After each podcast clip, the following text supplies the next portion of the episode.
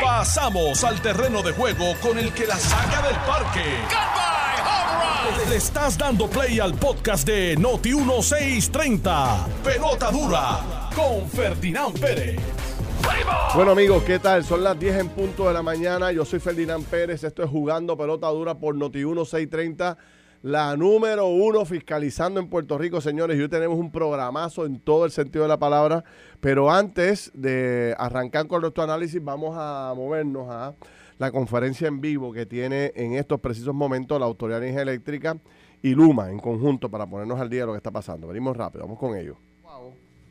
Que están en el este, esas unidades también están en servicio.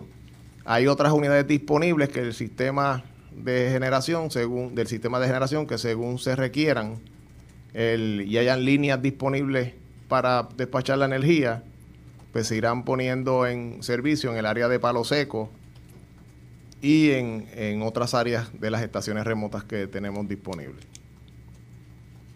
Sobre el área sur donde ocurrió el evento, al presente las unidades de Costa Sur eh, continúan fuera de servicio y todas las unidades de ecoeléctrica continúan fuera de servicio. Ambas centrales están en la espera de que se eh, completen unos trabajos en el área de transmisión y distribución para eh, comenzar el arranque de las unidades y colocarlas en servicio. En el caso de Ecoeléctrica, una vez se completen los trabajos y se energice la central, de Ecoeléctrica, el estimado es que en 18 horas eh, o antes, eh, una de las unidades eh, de esa central deberá estar en servicio. En el caso de Costa Sur, la unidad número 6 sería la primera en ser sincronizada una vez se completen los trabajos que se están realizando en el área de transmisión y distribución. Esa unidad estará en servicio en o antes de 24 horas, luego que se eh, energicen los circuitos que se necesitan para poder despachar esa electricidad. Eh, desde nuestro lado, eso sería el, resumen de todas las operaciones que estamos realizando en el área de generación. Eh, por lo tanto, las, las operaciones más críticas que estamos eh, realizando en este momento son las que están relacionadas a la entrada de AS2 en, la, eh, en las próximas horas. Eh, también los trabajos que se están llevando en la unidad número 2 de Aguirre, que esperamos completarlos durante el día de hoy. Y los trabajos que se están realizando para poder energizar y tener líneas disponibles para sacar la generación del sur de Ecoeléctrica y AES, eh, perdón, y, Ecoeléctrica tan pronto eh, estén las líneas y el centro de transmisión por donde va a salir esa electricidad disponible. Eh, en este momento yo diría que in this moment I, I, I think that is a, a, good point to transfer the, the conference to Luma staff uh, to you know, to continue with the explanation of the work that you are doing right now. Muy buenos días. Este, lo que queremos eh, comunicarle hoy al pueblo de Puerto Rico es que seguimos trabajando para restaurar la red eléctrica de Puerto Rico, pensando primeramente en la gente que todavía no tienen luz y que son los que tienen que eh, pasar por situaciones como esta. Ese es el enfoque de nosotros, es ayudarlos a ellos y llegar a ellos lo antes posible. Entendemos que si mantenemos ese enfoque, vamos a poder lograr restaurar el sistema de una manera segura para los empleados y para la gente. Eh, ahora mismo aproximadamente hay entre 600 mil a 650 mil abonados con electricidad en la medida que esas unidades que explicó el ingeniero vayan subiendo, ese número va a ir subiendo también. En este momento hay mil eh, megavatios de generación disponible en el sistema. El enfoque de Luma también es en la carga crítica. Ayer lo dijimos. queremos asegurarnos que los hospitales y aquellos lugares que necesitan electricidad con prioridad tengan esa electricidad eh, con prioridad.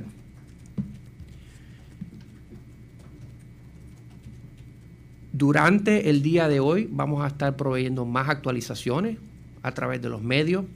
Eh, Luma tiene en su página actualizaciones periódicas sobre lo que está pasando y esperamos que en algún momento en la noche de hoy, antes que concluya la noche, podamos tener ya un millón de abonados eh, conectados al sistema, sujeto a que se pueda hacer de una manera segura para el sistema, segura para los empleados y segura para el pueblo. Si alguna persona se encuentra en su casa y está con generador todavía, con planta, y surge alguna situación de emergencia o no relacionado a plantas eléctricas, debe llamar al número 844 88 5862. voy a interrumpir brevemente la transmisión de la conferencia de prensa de Luma y la Autoridad de Energía Eléctrica. Yo no sé si ustedes están pendientes de lo que acaba de decir el director de Luma. Con mucha timidez, él está diciendo en estos momentos que él espera que al terminar la noche de hoy lleguemos a cerca de un millón de personas con luz. Lo que faltaría sería como, como medio millón todavía de personas sin luz. O sea, esto es para largo. Pero todo eh, basado en que haya la seguridad y, verdad y que todo fluya como ellos tienen planificado. Esto va para largo, señores. Voy, a decir con la transmisión. Related to FEMA and our projects that we have under Baby FEMA, we value our relationship and partnership with FEMA. To date, Luma has submitted 180 projects uh, to FEMA, representing billions of dollars of investment in the grid and we are excited that the first fully funded FEMA project will begin construction in the upcoming months.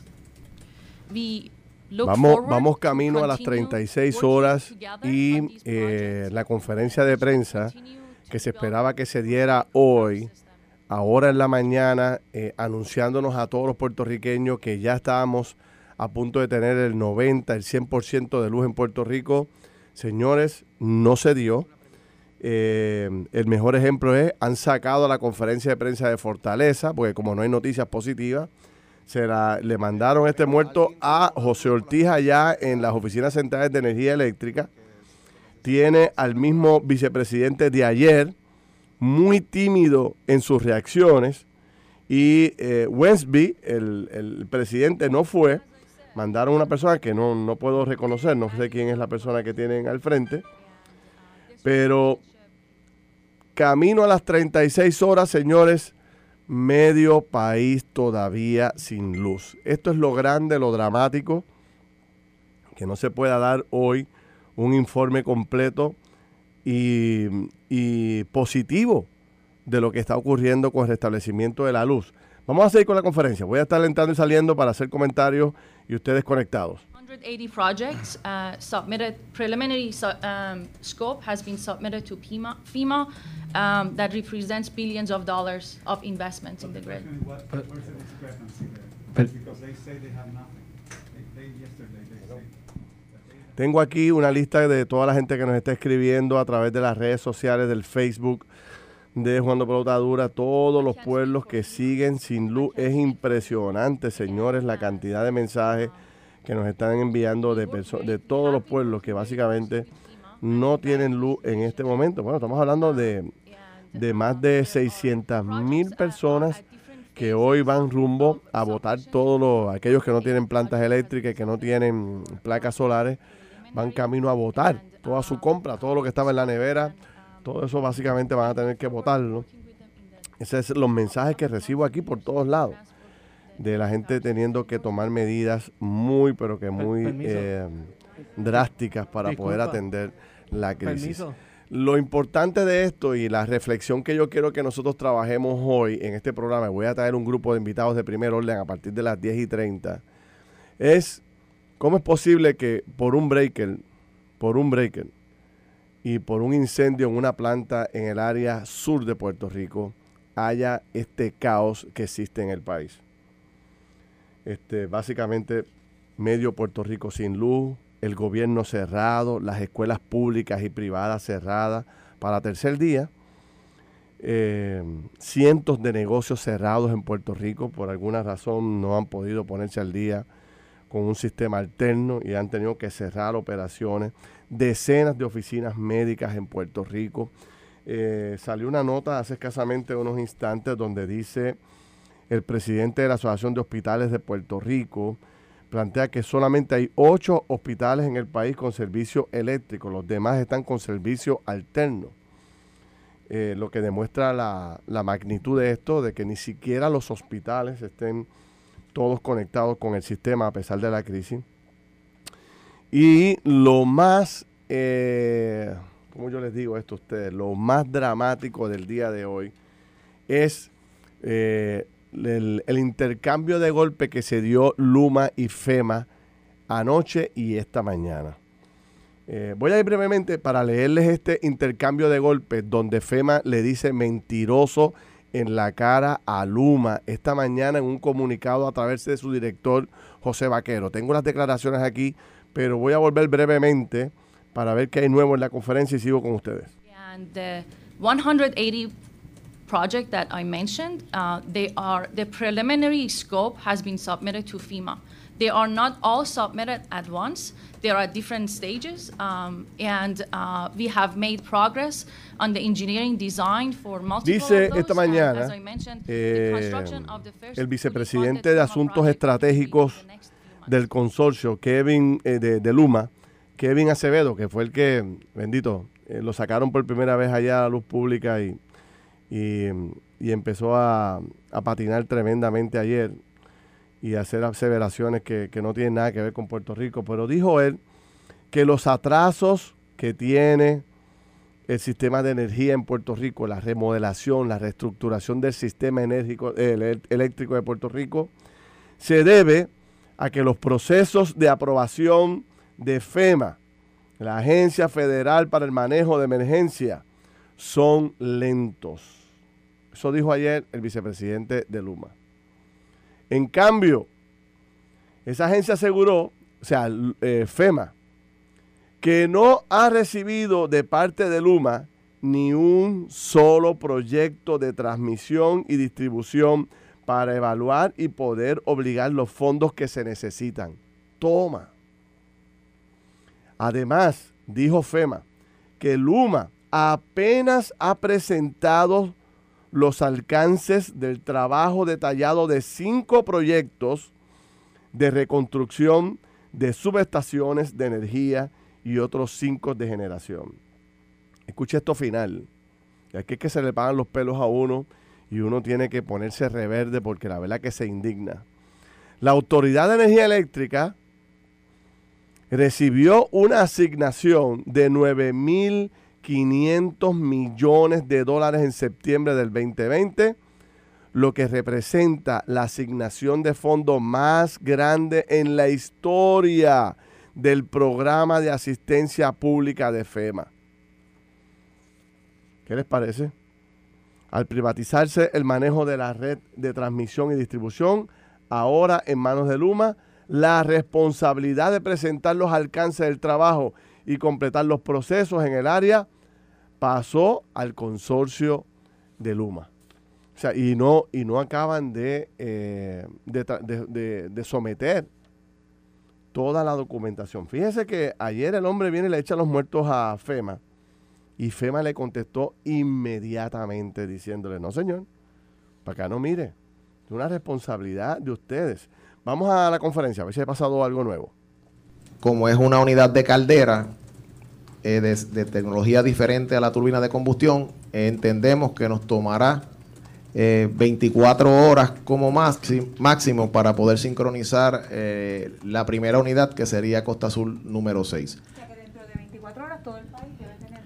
Eh, no, es, esa no es la, eh, la contestación que estoy ofreciendo, sino que la producción de energía de esas centrales pudiera integrarse al- a la red una vez los trabajos que se están realizando de rearreglo de líneas por parte de Luma estén eh, concluidos y los esquemas de protección que también están revisando, pues eh, también estén disponibles. Claro, hay una fecha, hay un, hay un Sí, bueno, lo- la información última que tenemos es que esa, esa eh, trabajo que están realizando, tanto de rearreglar las líneas para, o la configuración de las líneas, debo decir, para poder hacer disponible esa generación, eh, la expectativa es que lo terminen durante el día.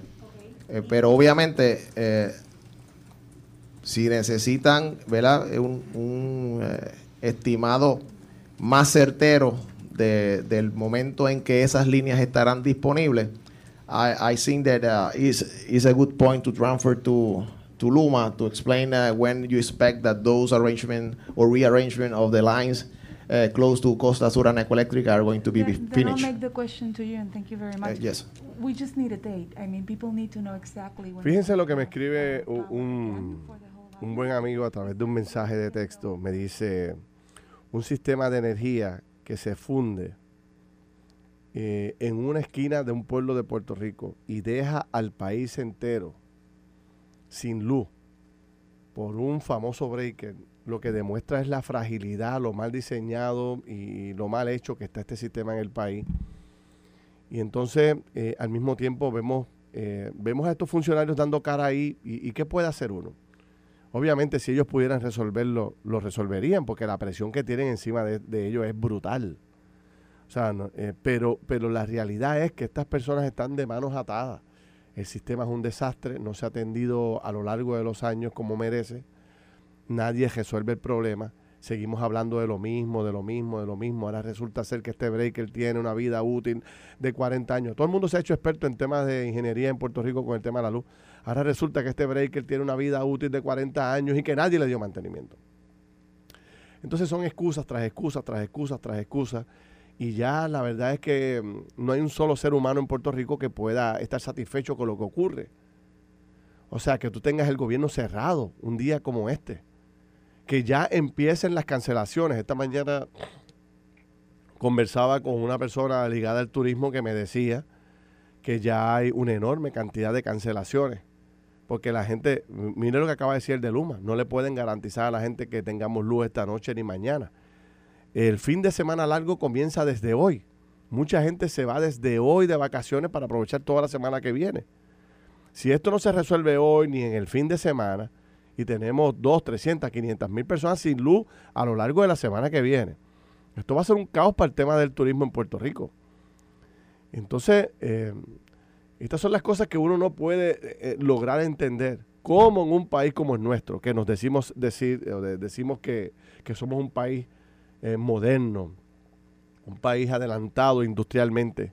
Y voy a hablar ahora en los próximos minutos con, con, con el expresidente de la Asociación de Industriales, precisamente porque, o sea, ¿qué, qué es lo que ocurre? Para ver si ellos pueden tener una explicación de qué es lo que ocurre con nuestro sistema, por qué, a pesar de que sabemos que está tan deteriorado, se ha tardado tanto en poder hacer los cambios que se necesitan, teniendo el dinero. Y esta lucha que se desarrolla hoy, donde si habíamos ganado un poco de confianza en Luma, la acabamos de perder por completo.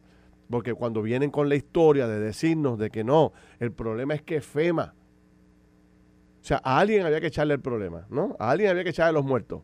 Pues Luma salió ayer con este señor que llegó en enero, o sea, que está probando el terreno todavía. No conoce realmente las interioridades dentro de la autoridad ni de Luma. Lo ponen ayer como vicepresidente a expresarse y le mete un fuetazo a FEMA. Y FEMA hoy le dice en la cara a Luma, no señor, ustedes no han sometido nada aquí. Entonces, pues toda la esperanza que podía abrir, abrir haber, perdón, eh, sobre este tema de ganar, de volver a ganar confianza con esta operación de Luma, colapsa. Porque precisamente decíamos que la Autoridad de Energía Eléctrica, la burocracia interna que tenía era lo que provocaba que todo esto no corriera. Entonces traemos este consorcio, le damos un paquetón de millones de billetes para que resuelva el problema y arranca el juego en la primera crisis que enfrenta, mintiendo, echándole la culpa a Luma y Vaquero, y yo lo conozco, lo conozco hace más, hace más de 20 años que yo conozco a José Vaquero. Fue director de puerto, fue el segundo en mando en el gobierno federal en seguridad en el aeropuerto de Orlando, uno de los puertos más grandes de todos los Estados Unidos. O sea, este es un caballete puertorriqueño a cargo de FEMA. Le echan los muertos rápido a FEMA y el hombre dispara. No, señor. Para acá no mire. FEMA no tiene nada que ver. Nosotros estamos esperando que ustedes sometan los proyectos. Y le dice, tengo aquí 9.500 millones de dólares que básicamente no se han utilizado porque ustedes no acaban de enviar los documentos que se necesitan para asignar los fondos por parte de FEMA. Entonces, oye, no nos engañen más, no mientan, vamos a decir la verdad sobre este tema. Y, a mí lo que me molesta no es solamente que el efecto que eh, el, que se haya ido la luz, es el efecto que tiene. Que, que, se funda un breaker en, en Guayanilla y el gobierno entero de Puerto Rico tenga que cerrar. Que tengamos que cerrar todas las escuelas públicas y privadas de Puerto Rico. Que solamente ocho hospitales tengan luz que, todavía haya 600 mil personas sin luz. Esto es una vergüenza en todo el sentido de la palabra. Esto es una tragedia para Puerto Rico. Esto demuestra la fragilidad, lo débil que estamos, que después de María no hemos crecido nada. Sigue la gente sin plantas eléctricas, sigue la gente sin sistema, sigue la gente sin este, cisternas de agua. O sea, aquí hemos tenido cinco años y no se ve el maldito progreso. O sea, ¿dónde están las grúas? ¿Dónde están los trabajos de reconstrucción de Puerto Rico que tanto se habla? Un breaker se llevó enredado a Puerto Rico. Esto no hay forma de entenderlo. O sea, ¿quién nos puede explicar esto? ¿Quién nos puede decir algo que podamos justificar? Ah, bueno, es que tú no me habías dicho eso. Ahora que tú me dices de eso, ahora es que yo entiendo por qué es que estamos tan graves en el sistema eléctrico. Y entonces expertos dicen que si le hubiésemos dado mantenimiento, que si alguien hubiese ido a estas plantas y hubiese iniciado un proceso de cambiar, eh, atender el mantenimiento de estos fusibles, pero no hubiese pasado nada. Hace 40 años que ese fusible había que cambiarlo y no se cambió. ¿Qué les parece, señores? 40 años en esta discusión con estos breakers y no se han cambiado. Ahora cuesta creo que 5 millones de pesos. Esos 5 millones de pesos supuestamente nos los van a pasar al ticket del bolsillo de cada uno de nosotros. Y yo pienso por un minuto en todos los viejitos que viven solos en Puerto Rico, que no tienen familia. En toda la gente de pobre de Puerto Rico, que no tiene planta eléctrica, que no tiene cisterna. Que con los chavitos de los cupones fueron y compraron hicieron su compra, la pusieron en la nevera y la perdieron. ¿Quién le da la mano a esta gente? Aquellos que necesitan ventiladores este, eléctricos, que necesitan algún tipo de ayuda, camas de posiciones, etcétera. No hay trabajadores sociales, la gente no tiene luz, está atendiendo su crisis interna en su casa. No puede ir a arrancar a atender la crisis de los otros. Y esto es a grandes y chiquitos. Esta mañana me hablaba un abogado que se mudó por una urbanización nueva, donde todavía no ha podido montar nada. Y me decía, Felinán, voy para tres días de luz, esto es insoportable, no se puede. Entonces están las tiendas que tienen que ver con este tipo de equipos y materiales. Yo no sé si ustedes han visto las filas ya. Las filas son inmensas, parece que estamos en tiempos de huracanes. Los garajes de gasolina no dan abasto, la gente comprando por montones gasolina para llevarse eh, para las plantas eléctricas. O sea, la verdad es que Puerto Rico tiene una fragilidad brutal, brutal. Y el que le diga a usted, o el que me diga a mí, o el que le diga a Puerto Rico que estamos listos, como dijo el de Luma ayer, para que estamos más fuertes que nunca para enfrentar los huracanes, es un mentiroso. Puerto Rico con una tormentita nos vamos a ver las de Caín. O sea, es increíble lo que realmente está ocurriendo en Puerto Rico. Merece que todos le metamos cabeza. O sea, para que un país se paralice, tienen que ocurrir cosas de fuerza mayor. Entonces usted me dice a mí que un breaker allá que provoca un incendio en una planta paraliza, secuestra a Puerto Rico. ¿Sabes? Ahora mismo montones de semáforos en el área metropolitana que no hay luz. Aquí mismo no hay luz. Aquí estamos con planta eléctrica en Noti1. Todo el sistema para poder entrar a la urbanización donde está Noti1 están los controles de accesos abiertos. No hay luz por todo esto. Eh, la policía dando tránsito, que quiero aprovechar el momento para felicitar a todos los policías que, bueno, siempre que hay una crisis sacan la cara por Puerto Rico. Ahí están en vez de atender la ola de crimen, que ayer ya ustedes vieron ese tiroteo en plena luz del día, otro más, sicarios en la calle matando gente, a pesar de todos los que han arrestado, sigue con una enorme cantidad de sicarios, gente que se le paga por asesinar gente en la calle, tranquilamente, asesinando no a las 3 de la mañana ni a las 4, asesinando a, plena luz del día. Entonces tienen que dejar de hacer esas investigaciones, el trabajo que tienen que hacer para ponerse a dar tránsito en las luces. Porque el sistema secuestró el país. Porque la crisis que tenemos secuestró el país. Voy a volver con la conferencia, la conferencia sigue, voy a, pero antes voy a entrar a la encuesta, a la encuesta del día. Felites Auto en Caguas presenta en pelota dura la encuesta del día.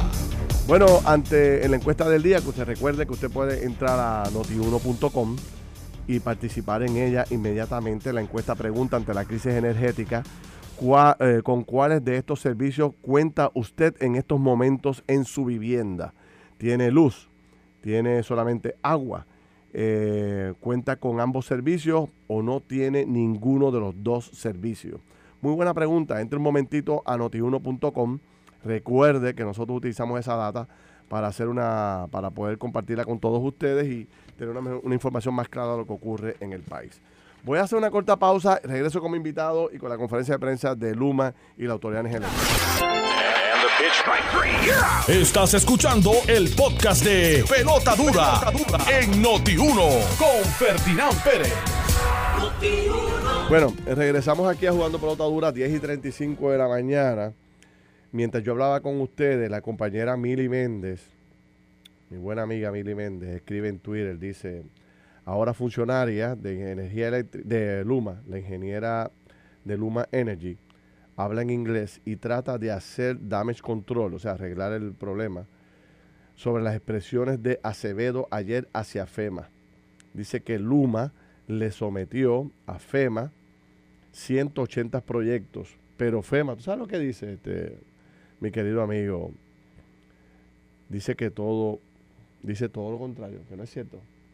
O sea, un día como hoy, Rodrigo Mace, entre energía eléctrica y FEMA, se están atacando a ver quién sometió o no sometió proyectos. O sea, buscando un alguien en echar de los muertos que pensaba que iba a ser FEMA.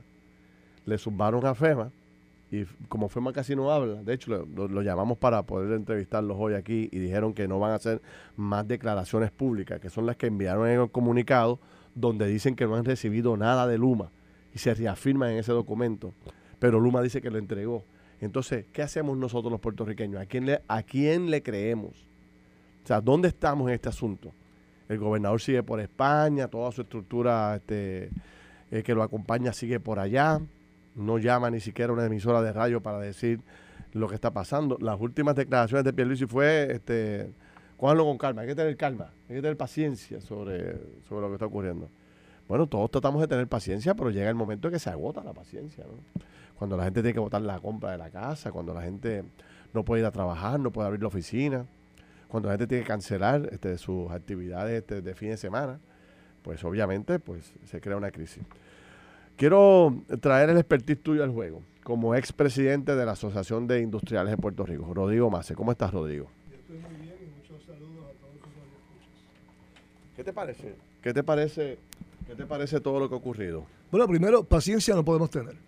O sea, paciencia no se puede tener porque la situación es que el mundo de negocios no, no permite paciencia.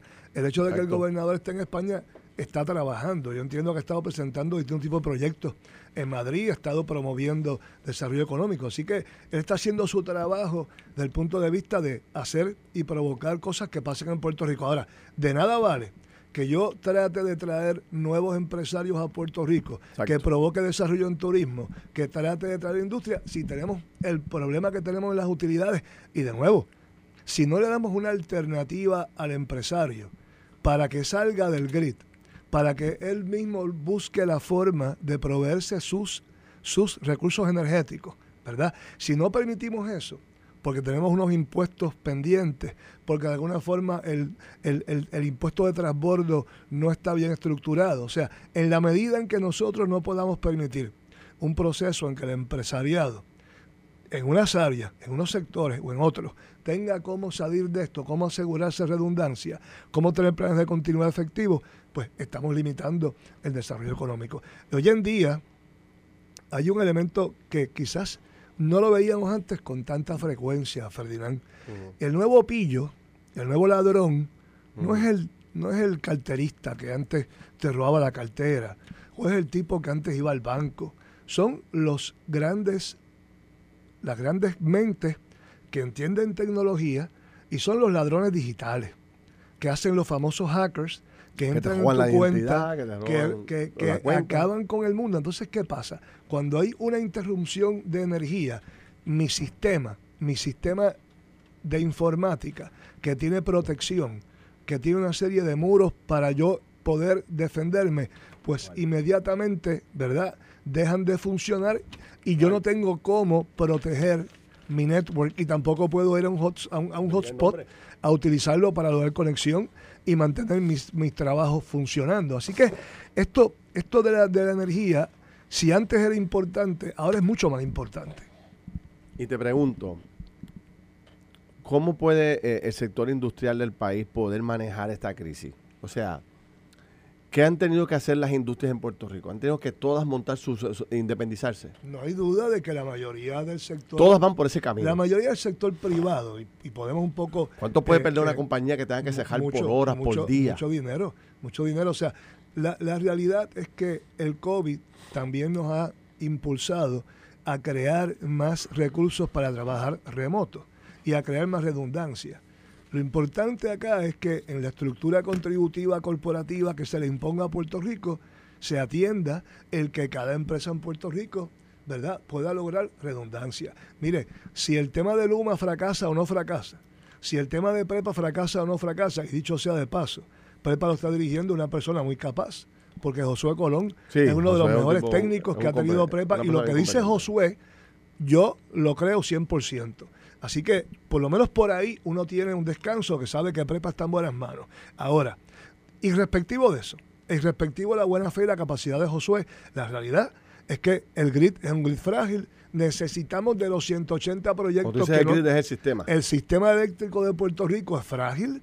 No se le ha dado el mantenimiento que se le debió haber dado por la quiebra del país porque poco a poco fuimos perdiendo los recursos económicos que teníamos y que evidentemente eh, eh, de alguna forma ya añadían los presupuestos de Hacienda para hacer todas estas cosas. Así que tenemos ahora que buscar soluciones con FEMA, buscar los dineros que se nos han adjudicado para poder arreglar el grid, arreglarlo bien, porque no es que los 13 billones que se adjudicaron se los robe fulano, sutano, mengano, perencejo, es que lleguen a las comunidades. Y finalmente, finalmente es que el gobierno permita que los sectores, ¿verdad?, privados con fines de lucro o sin fines de lucro puedan estructurarse para que ellos puedan tener redundancia. Una pregunta, por ejemplo, si yo tengo, obviamente, la desconfianza va a crecer más ahora que nunca con el sistema eléctrico del país. Nunca hemos tenido confianza, pero ahora, con lo que ha pasado hoy, pues mucha gente se está moviendo agresivamente a desconectarse. Ayer yo entrevistaba a tres compañías que trabajan con el tema de eh, instalaciones de placas solares y me decían que no dan abasto. O sea, las líneas de teléfono están explotadas, tú sabes. Los que venden plantas eléctricas, toda esta gente. Los negocios deben estar haciendo lo propio. Las empresas, las empresas lo propio. Si, eh, si todo el mundo va en ese camino a desconectarse, ¿qué le espera a Luma? Se va a quedar sin gente. O sea, ¿cómo va a poder cuadrar la caja a esta gente dando el servicio? Si no tiene eh, suscriptores, no tiene, no tiene gente eh, suscrita a la Autoridad de Energía Eléctrica, al sistema. Entonces, la otra pregunta que te hago, ¿no habrá llegado el momento de que consciente de que esto no va a funcionar, consciente de que esto va a tardar años?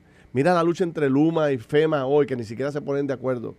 Pues entonces, ¿no será más conveniente darle un incentivo a la gente para que compre un sistema como este. ¿Tú te acuerdas cuando salieron los, calentadores solares? Le daban un crédito contributivo a la gente cuando tú comprabas. Seguro que Ñañito los ¿Te vendía. acuerdas? Sí, sí, este, ñañito, ñañito, Ñañito, ya llegó. Sí. ¿Te acuerdas? Eso no se olvida a nadie. No, no, no, Y le dieron un crédito contributivo a la gente. Yo creo que costaban como 3 mil y te daban la mitad, creo que era. No me acuerdo ahora. Yo compré uno a base de eso. Medio país compró calentadores solares. Y ese tema pasó a mejor vida. Ya nadie habla del tema de calentador y de problemas. o sea, todo el mundo montó su sistema. No habrá llegado la hora de que el gobierno piense en eso y le demos un crédito contributivo a la gente, un incentivo a la gente para que la gente monte su sistema, porque uno de los grandes problemas es que podría ser muy costoso para algunas personas. El financiamiento de esto podría generar un cargo adicional al bolsillo que quizás la gente no puede. Pero si yo gobierno lo ayudo, y entonces, ¿qué, ocur- qué ocurre con eso? Y te termino la teoría para que, para que la analices. Tendríamos entonces un país más seguro. Porque entonces cuando se vaya la luz no pasa el caos que hay ahora. Yo puedo abrir mi oficina, sigo operando en mi casa. O sea, yo llamé a papi ayer que papi tenía, papi tiene placas solares y él me dijo, yo no me enteré cuando se fue la luz. O sea, si yo no veo las redes y ustedes me llaman, yo ni sé que se había ido la luz. Y él está en las papas. O sea, ¿por qué entonces no ayudamos a que el país se mueva en esa dirección? Y tenemos un país más seguro, no hay que salir corriendo desesperadamente a resolver los problemas porque el país está preparado. O sea, Puerto Rico tiene un chaleco a prueba de bala, tiene cisterna, si se va el agua, y tiene un sistema de placas solares o una buena planta eléctrica que te resuelva, o lo que sea, el sistema que sea. Pero ¿por qué incentivamos para tantas cosas? Y para esto, que es una prioridad, que colapsa el país cuando no funciona, no lo hacemos. Sí, fíjate que, que también tenemos que agregarle a ese argumento no solamente la seguridad, tenemos que agregar la salud. Porque evidentemente cuando tú tienes energía renovable, que es solar, eh, hay unos elementos de salud, de, de ecosistema, de medioambiental, que son muy importantes también incluirlos en la ecuación. Ahora bien, cuando tú mencionas por qué no se ha hecho, qué es lo que se tiene que hacer y cómo una compañía como Luma, o la que sea, va a poder atender cuando la mayoría de la clientela de alguna forma tenga que ir a evaluar, ¿verdad? Sistemas como estos que innegablemente va a bajar la factura del proveedor que viene Claro. siendo Luma, quien sea, al cliente. Bueno, aquí hay que buscar, aquí hay que buscar una media. Ya hace, hace pocas semanas en tu programa de televisión hablamos de un plan de impago. Habíamos dicho, Puerto Rico no puede buscar para pagar la deuda de prepa un plan que sea de impago. Tiene que ser un plan de pago que logre varias cosas. Número uno, enfrentar lo que sea la deuda de forma responsable. Número dos, de forma pagable. Porque, por ejemplo, cuando ocurre cualquier tipo de crisis a nivel mundial, tú no puedes mantener un plan de pago como tal cual. Tienes que ajustarlo porque cualquier crisis a nivel mundial, como está pasando ahora con el conflicto eh, ruso-ucraniano, puede tener unos efectos en la economía de. Puerto Rico. Por tanto, tú tienes que tener un plan que sea movible de acuerdo a lo que está ocurriendo en la economía local, ya sea por razones locales o razones no locales. Tercero, es muy importante, en efecto, que tú puedas darle al sector privado y al sector, de nuevo, con fines de lucro o sin fines de lucro, la capacidad de poder mantener sus negocios funcionando. Tú no puedes contabilizar, eso, tú no puedes contabilizar ¿Cuánto vale eso?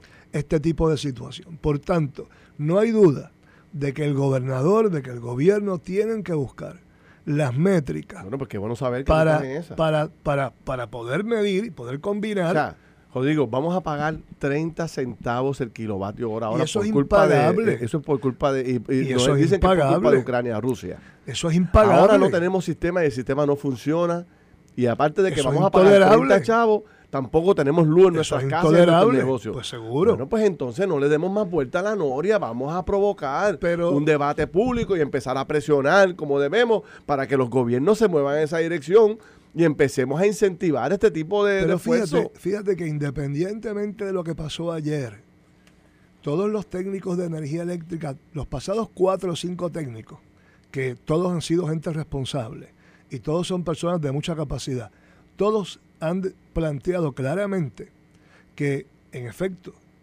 la, la- la descentralización de la generación de energía es un hecho.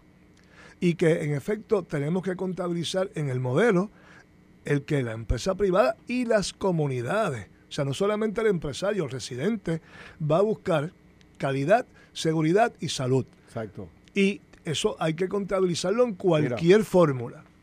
Corrígeme. Los expertos dicen que para que energía eléctrica y Luma puedan agotar los 9.500 millones de dólares que tienen asignados para los proyectos de restauración, eso va a coger 10, 20 años. Fácil. Ramón Luis Rivera nos decía aquí hace unos días, y recuerden mis amigos, que esto va a empezar de atrás para adelante. O sea, esto va a empezar, la reparación de esto va a empezar en las grandes plantas eléctricas, después cogerá el tendido eléctrico y después llegarán al poste caído al frente de tu casa. Entonces, mientras eso ocurre, vamos a ser realistas. Eso está chévere y va a terminar y cuando termine, probablemente en 10 años, en 15 años, en 20 años, pues tengamos un sistema sólido. Pero ¿qué hago yo hoy con mi negocio? ¿Qué hago yo hoy con, con mi viejito que vive solo? Tienes dos alternativas. O tú buscas cómo resolverlo o cierras. O cierra. Una de las dos. Entonces yo no voy a cerrar. Por y tampoco voy a dejar que mi viejo se muera. por- por eso- Pues entonces ayúdame como Claro, gobierno, dame eso- los incentivos claro, para yo moverme. Claro, por eso es que, por- y, y a mí no me cabe duda, a mí no me cabe duda de que tiene que ocurrir una fórmula que el gobierno presente para que esto no ocurra, porque a nadie le conviene este tipo de situación. Así que el gobierno tiene que lograr, por un lado, que los sectores puedan tener independencia, por otro, que, que de alguna manera esa independencia esté concatenada con el sistema para que en efecto sea la redundancia sea mutua, ¿no? Y yo pueda usarte a ti cuando tú me haces falta y tú a mí cuando yo te hago falta y que entonces todo esto se lleve como un factor adicional a la fórmula de Luma o de quien sea que esté bregando con la distribución de energía en el país. Mira, yo voy a dejar esta conversación contigo de esta primera media hora, porque tengo que hacer unos anuncios, pero yo quiero recordar algo que nos duele. Pero yo ayer, buscando noticias, preparándome para este programa, me encuentro con esta noticia que estoy compartiendo con los amigos aquí a través del Facebook. Una noticia de Trump. Y voy a leerla. Yo sé que a mucha gente no le gusta Trump, a mí tampoco. Pero dijo algo que podría ser interesante para estos tiempos. ¿Qué dijo Trump? Trump critica a políticos de Puerto Rico por ser groseramente incompetentes. Fíjate lo que dice Trump en dos párrafos sencillos. El presidente Donald Trump, esto fue 2019, dos años después de María. El presidente Donald Trump atacó hoy de nuevo a los groseramente incompetentes políticos de Puerto Rico, a los que acusó solo de quejarse y gastar de manera corrupta los fondos federales para las labores de reconstrucción tras los huracanes del 2017. Uf. La gente de Puerto Rico es maravillosa, pero los políticos son incompetentes o corruptos. Puerto Rico obtuvo más dinero que Texas y Florida combinados, sin embargo su gobierno no puede hacer nada bien. El lugar, el lugar es un caos, nada funciona, dijo Donald Trump. Sí, pero ahí tenemos que destacar varias cosas. Número uno, el único, el único caso de corrupción fue un caso de una agencia federal que está bajo la Ay. gerencia del presidente de Estados Unidos. Eh, lo segundo, por ejemplo, estamos de acuerdo en que hay que tener agilidad en la implementación. Sin embargo, la cantidad de, de, de hurdles, o sea, de retos que se le impusieron al Departamento de Vivienda por el Departamento de Vivienda Federal, igual para Core 3, para poder implementar todo este dinero, es enorme. Así que aquí hay una, esto no es del todo cierto y no es del Aquí todo hay cientos de personas conectadas. Alberto dice Trump tenía razón. Alicia dice Trump tenía razón. Eh, Mima Santiago totalmente de acuerdo con Trump y por ahí va a seguir la gente porque obvia, eh, eh, eh, lo que pasa es, Rodrigo, que la paciencia se está acabando, hermano. O sea, yo creo que Pierluisi utilizó la, la frase más terrible y que lo va a perseguir por la campaña. Tengan paciencia, hay que tener calma. No, chico, no. Ya la verdad que es que eh, no hay forma de justificar todo esto. O sea, eh, la razón más grande para tú no poder echar para adelante el país era el problema económico. Yo, yo el pienso, dinero no hay duda, está no hay duda. ahí. Yo, yo pienso que ¿sabes? no se puede tener paciencia con la forma en que tenemos que resolver este problema. Pienso que lo que a Pedro se refirió es que tengamos paciencia en lo que nos llega a la luz, ¿verdad? Que son dos temas distintos. O sea, señora, señor, tenga un poquito de paciencia, estamos trabajando con esto. Ahora, él luego no puede tener paciencia en el proceso de poder buscar una solución inmediata a este problema. Esto fue el podcast de Noti1630. Pelota dura con Ferdinand Pérez. Dale play a tu podcast favorito a través de Apple Podcasts, Spotify, Google Podcasts, Stitcher y notiuno.com.